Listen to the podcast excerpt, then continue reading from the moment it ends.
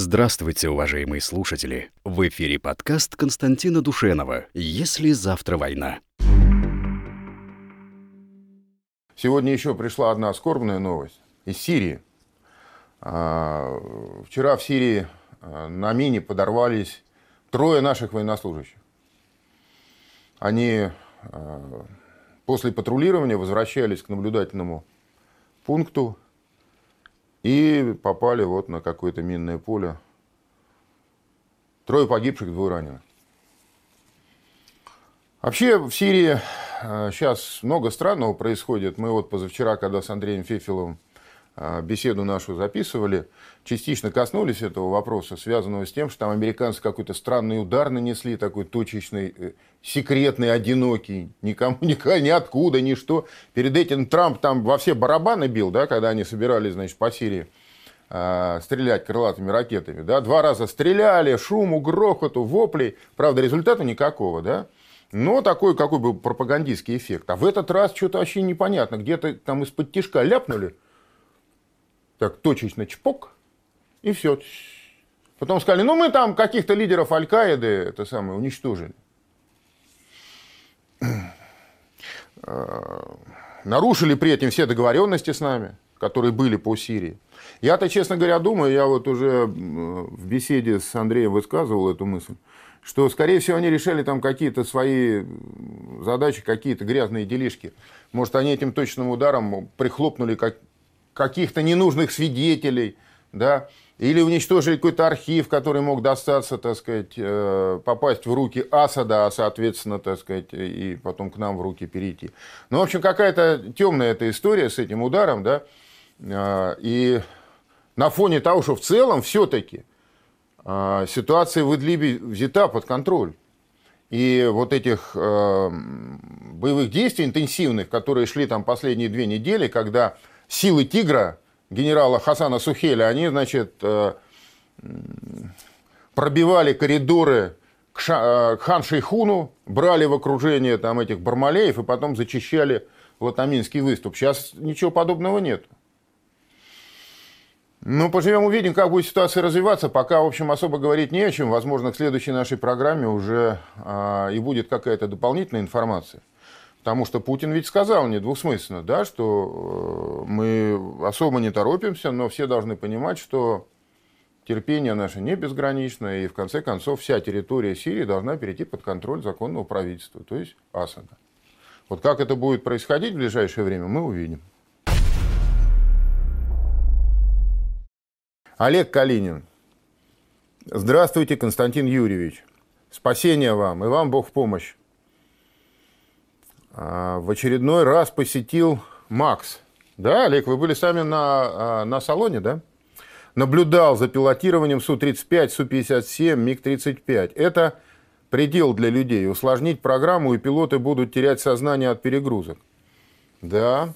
А вы знаете, кстати говоря, что вот когда значит, во время Вьетнамской войны мы начали вьетнамских пилотов обучать, и вообще, так сказать, э, им поставлять технику, вооружение, как раз выяснилось, что многие параметры по перегрузкам, они для них не годятся. Просто там, где наш летчик физически более крепкий, он остается в сознании, вьетнамец отключается. И приходилось а, как-то, так сказать, эти проблемы решать, либо какие-то ограничения вводить. А, вот когда значит, они приезжали, вьетнамцы, в Советский Союз учиться танки водить, то их, как вот э, нам рассказывали, им сперва два месяца, так сказать, их а, просто, грубо говоря, откармливали на усиленный паек, и два месяца их, значит, так сказать, плотным питанием, чтобы физически э, они стали покрепче.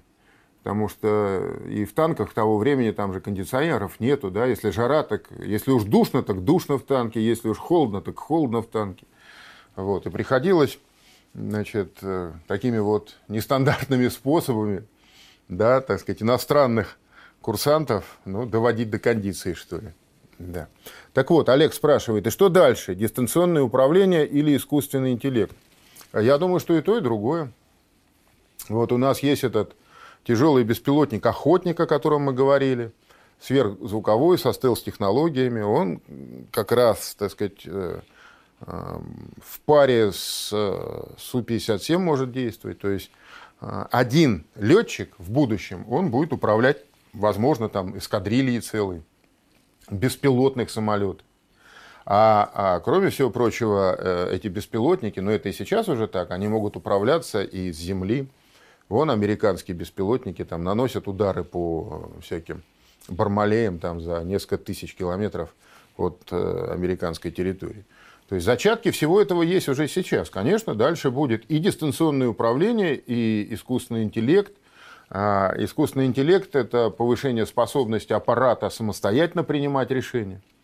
Единственное, что я думаю, а, конечное решение о применении оружия все-таки будет оставаться всегда за человеком. Вряд ли это можно будет доверить искусственному интеллекту. Ну, во всяком случае, в любой обозримой перспективе. Борис Лысяк спрашивает. Здравствуйте, Константин Юрьевич. У США подводных стратегов больше, чем у нас. Но, Борис, ну как считать, что значит больше? У них 14 атомных подводных лодок типа Агая. 14. Они всего построили 18, а потом 4 переоборудовали под носители крылатых ракет «Томагавк». Теперь у них 14 а, ракетных подводных ракетоносцев типа Агая, на каждом из которых а, по 24 ракеты «Трайдент-2». И 4 а, подводные лодки Агая, каждая из которых несет 154 крылатые ракеты «Томагавк». То есть, строго говоря, к стратегам относятся только 14 оставшихся корпусов. А, это не, я не знаю, насколько это больше, чем у нас, потому что у нас нет открытых данных вот по тому, какое количество непосредственно а, сейчас находится в строю наших атомоходов. Но вот у нас 4 уже атомохода четвертого поколения, Борей – и Борей э, М, а, плюс 6, э, если не ошибаюсь, или, или 7 осталось в строю третьего поколения. Ну, это тоже замечательные пароходы. 667 БДРМ проект, там ракета «Синева», последняя ее модификация, ракета «Лайнер», прекрасная ракета с, с, с отличными характеристиками. Вот. По-моему, еще один даже э, ракетоносец чистого 667 БДР проекта. А, у нас в строю. Другое дело, что на наших подводных лодках по 16 ракет, а у них 24. Но так исторически всегда складывалось. Американцы с самого начала, когда создавали свою триаду, они наибольший упор и акцент сделали на а, вот как раз на подводную а, компоненту. И они хотели довести количество ядерных боеприпасов, по-моему, до 70% именно на подводной своей компоненте, имея в виду, что она труднее всего уязвима для противника. Какой там сейчас процент, я не берусь судить. Вот. Но вот Борис пишет, значит, я думаю, что главное не количество, а качество. Как профессионал в этом деле, скажите, чьи подлодки лучше, наши или штатовские? Ведь если сравнивать ТТХ по Википедии, начинают терзать смутные сомнения. Я вам так скажу, Борис. И наши лодки, и американские лодки сегодня э, достаточно хороши для того, чтобы решать поставленные, поставленные перед ними задачи. На э, лодках Агая американских стоит весьма, весьма успешный ракетный комплекс Trident-2. Это твердотопливная, хорошая ракета с хорошими характеристиками, точностными. В общем, э, на сегодняшний день она вполне себе, так сказать, удовлетворяет. И будет удовлетворять до тех пор, пока у нас не появятся комплексы, которые способны сбивать баллистические цели а, на таких вот скоростях, там 7, 7 километров в секунду, например. Вот говорят, что С-500 уже это сможет, следующий перспективный комплекс. Или вот э, система Нудль. Тут пока рано судить, но, в общем, к этому дело идет. Вот когда такие комплексы появятся, они действительно сильно подорвут возможности Trident 2, потому что это ракеты, боеголовки которых летят по классической баллистической траектории в отличие от наших, которые летят сами там по настильной траектории, боеголовки имеют возможность маневрировать. Э, уже на ракете «Воевода», еще в советские времена, последняя, Р-36М2, в, в, в каком же 86 году она была, по-моему, принята на вооружение. Там уже боеголовки, они при входе в атмосферу совершали вот такие, значит, резкое, незапланированное маневрирование. У американцев этого нету. То есть, э, если у нас появятся такие комплексы противоракетные, то тогда, конечно, они попадут в сложное положение. Но сейчас пока э, ракеты вполне себе способны решать те задачи, которые перед ними стоят. Они летят там на 9 тысяч километров в, э, в штатной загрузке. У них есть два варианта загрузки. Либо там, они могут нести до 10 боевых блоков по 100 мегатонн, либо они несут, по-моему, 5 боевых блоков 300 375 или 475 мегатонн. О, килотонн, конечно, килотонн, извините. Вот. Э, отследить мы их все не можем, безусловно, тем более, что у американцев есть открытый выход в оба океана. Так что это очень мощная и грозная сила. Но что касается нас, э, то наши э, подводные лодки, стратегические ракетоносные, они тоже для американцев недоступны. Во-первых, в силу того, что значительная их часть несет боевое дежурство подо льдами, а там обнаружить подводную лодку практически невозможно современными средствами. Отследить и обнаружить все вот эти разговоры о том, что американцы все видят, знают, как, как и куда наши лодки ходят, это все, конечно, полнейшая чепуха.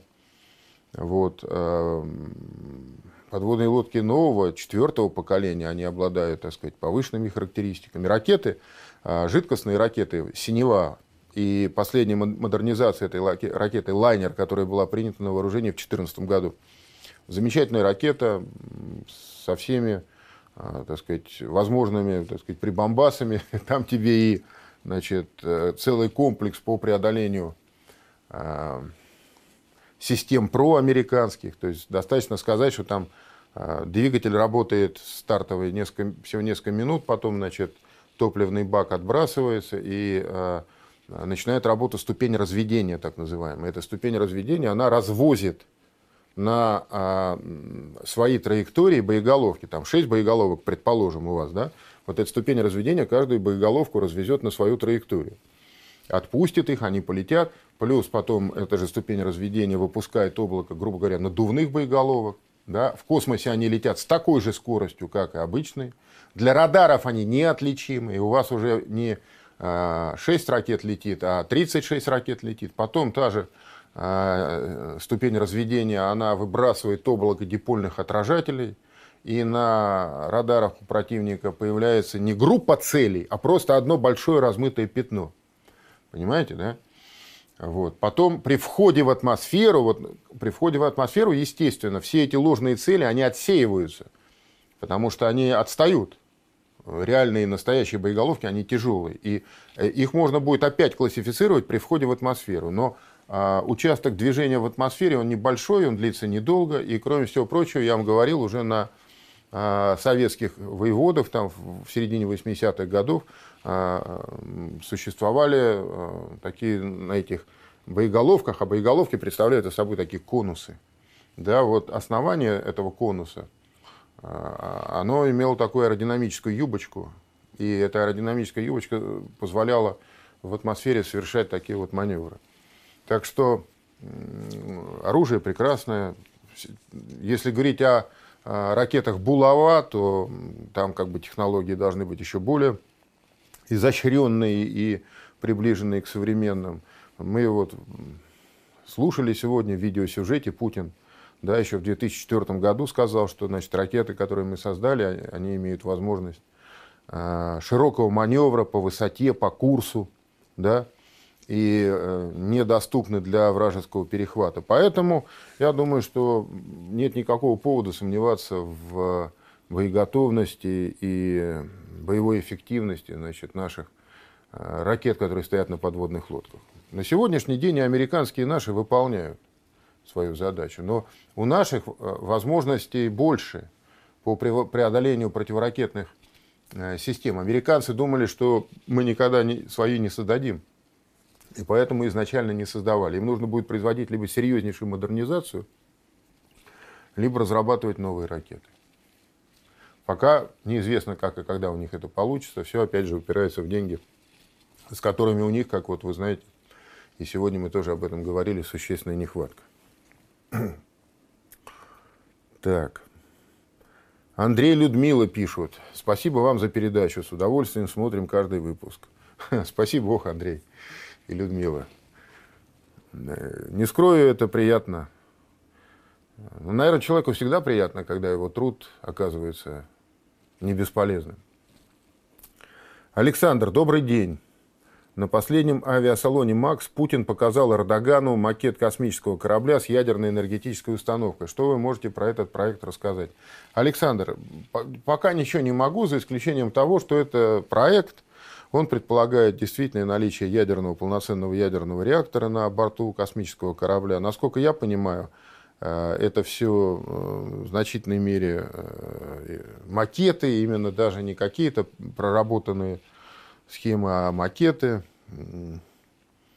Ну, то, что Путин Эрдогану показал, ну, показал, что есть у нас такой. Насколько я понимаю, в ближайшей перспективе, да и вообще в обозримой перспективе создания космического двигателя с ядерным реактором, оно, а, так сказать, весьма, весьма проблематично. Ну, во-первых, дело в том, что нужно рабочее тело, значит, вот если в атмосфере, предположим, да, можно создать прямоточный э, воздушно-реактивный двигатель с ядерным реактором, и он будет там, чуть ли не вечным. Он может там год летать в атмосфере, потому что рабочим телом для создания реактивной струи является сама атмосфера.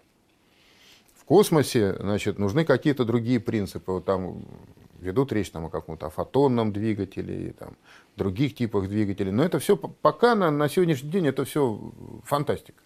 Ну, научная, но фантастика.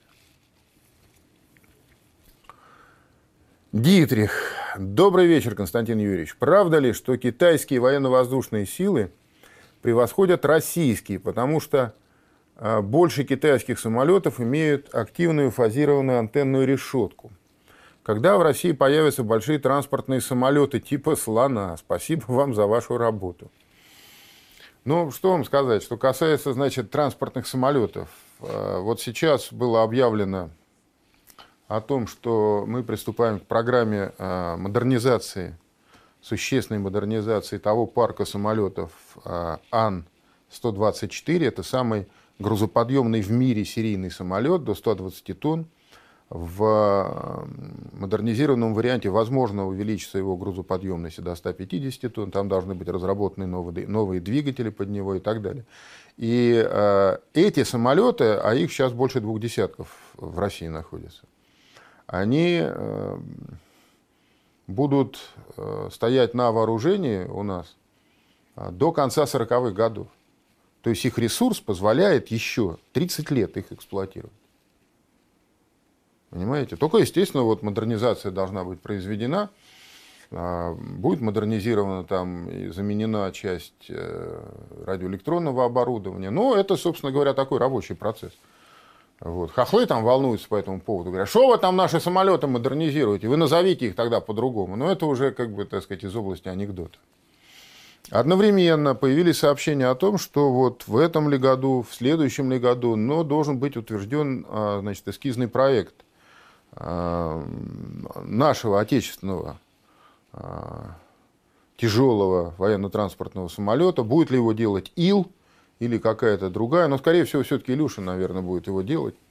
Значит, э, тут какой-то особой спешки нету, вы понимаете, да, поскольку существующий парк может до конца 40-х годов работать. Если только нужно его будет увеличивать, э, там, где-то через 10-12 лет мы планируем расширение этого парка, тогда, возможно, а, нужно как-то и поторопиться, поспешить. Как я понимаю, важнейшим элементом является появление нового двигателя PD-35, это с тягой 35 тонн.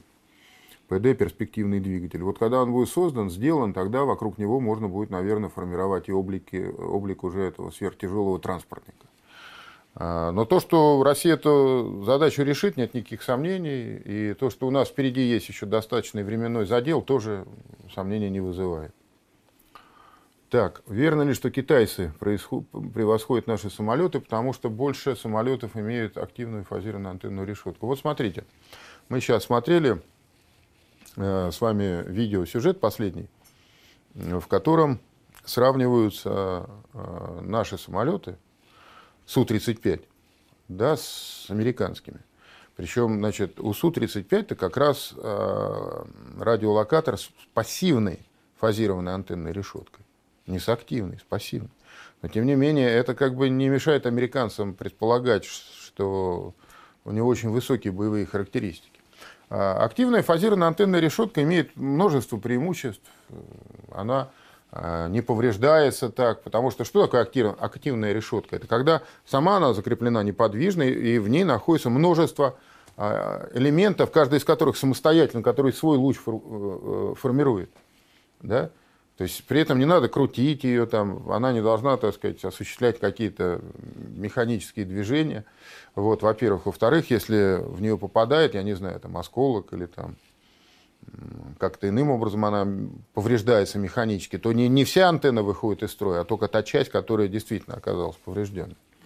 Вот. Но а, тут опять же нужно иметь в виду еще такой момент, что применение самолетов современных предполагает, что э, они будут лететь большую часть э, времени и вообще большую часть задач будут э, выполнять в полном радиомолчании, не применяя своих э, радиолокаторов. Для американцев так это вообще, так сказать, вопрос жизни и смерти.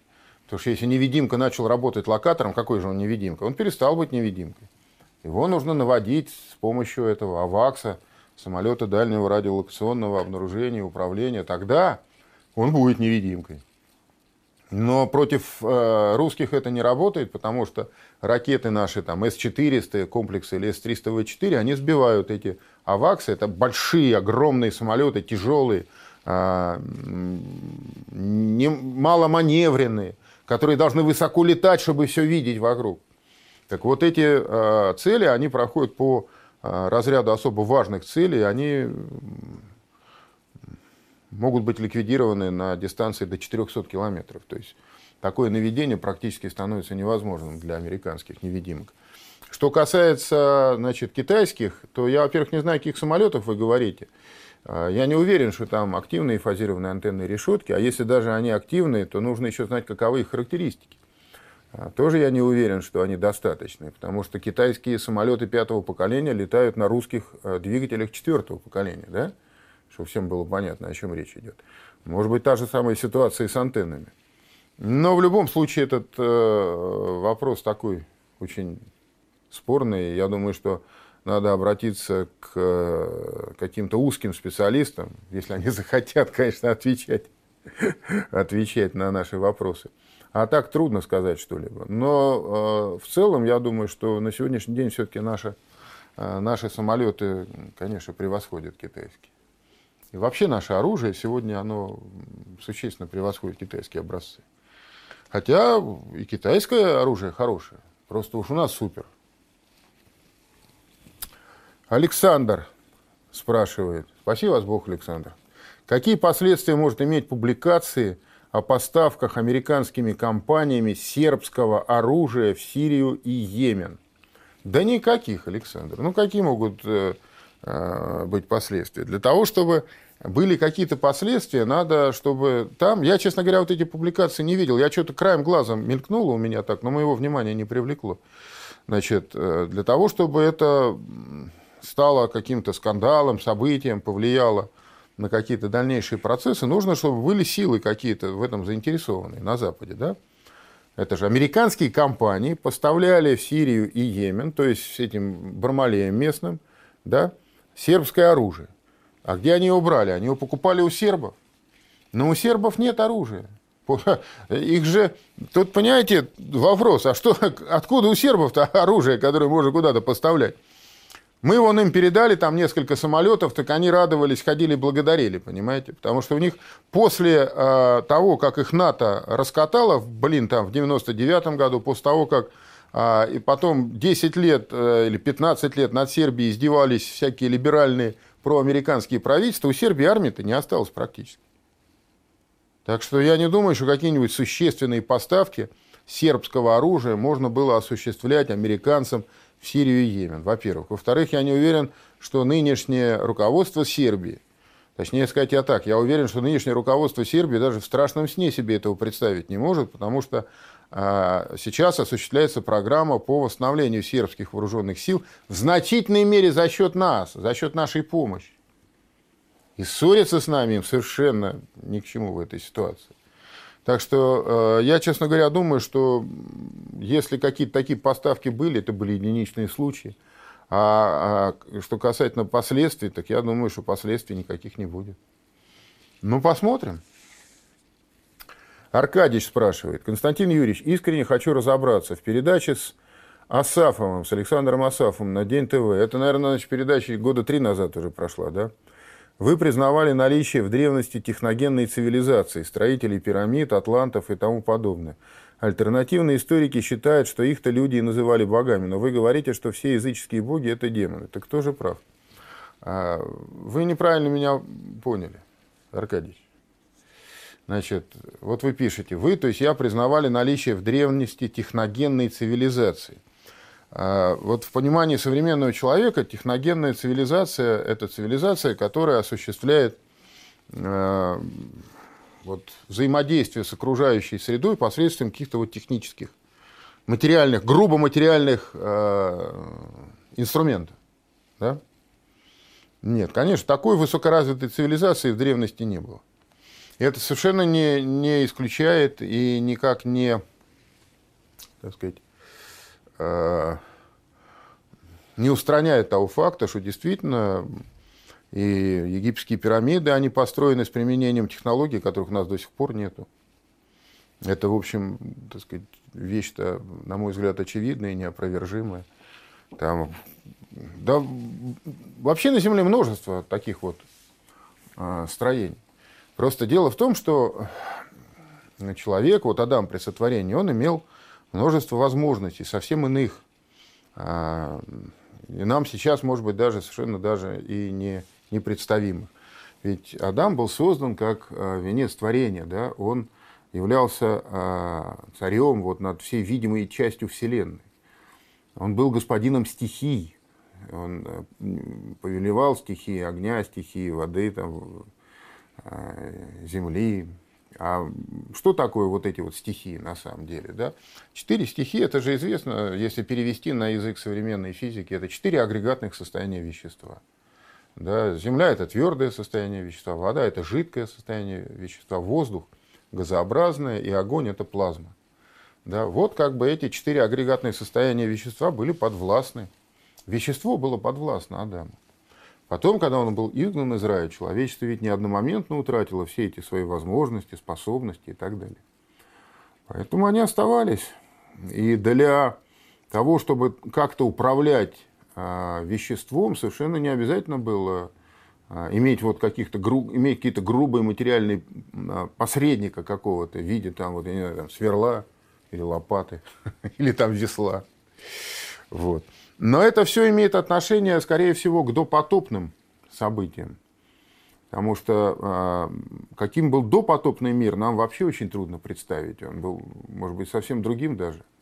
Но это отдельная тема, я не раз по ней высказывался, можно о ней подробнее поговорить. Мы же не знаем, допустим, вот мы живем, мы, люди обычные, живем в рамках двух стихий, времени и пространства. Это основные стихии, в которых мы живем. Но мы же не, не знаем, что это такое. То есть в житейском отношении вот, каждый человек знает время, а, он знает, как этим временем, так сказать, э, с ним нужно общаться. Мы, мы все знаем, что такое пространство, можем протянуть руку, чтобы взять чашку и так далее. Но а, это все такие чисто эмпирические вещи. Что это такое на самом деле не знает никто.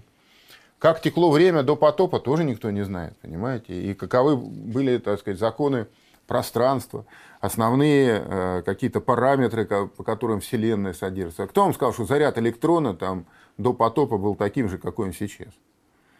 Это все такие, это все аксиомы, это все предположения нынешних значит, ученых. Ну а что касается всех этих пирамид, там, Атлантид и всяких прочих вещей, ну просто они не могут это объяснить, и поэтому, так сказать, э, пытаются дискредитировать.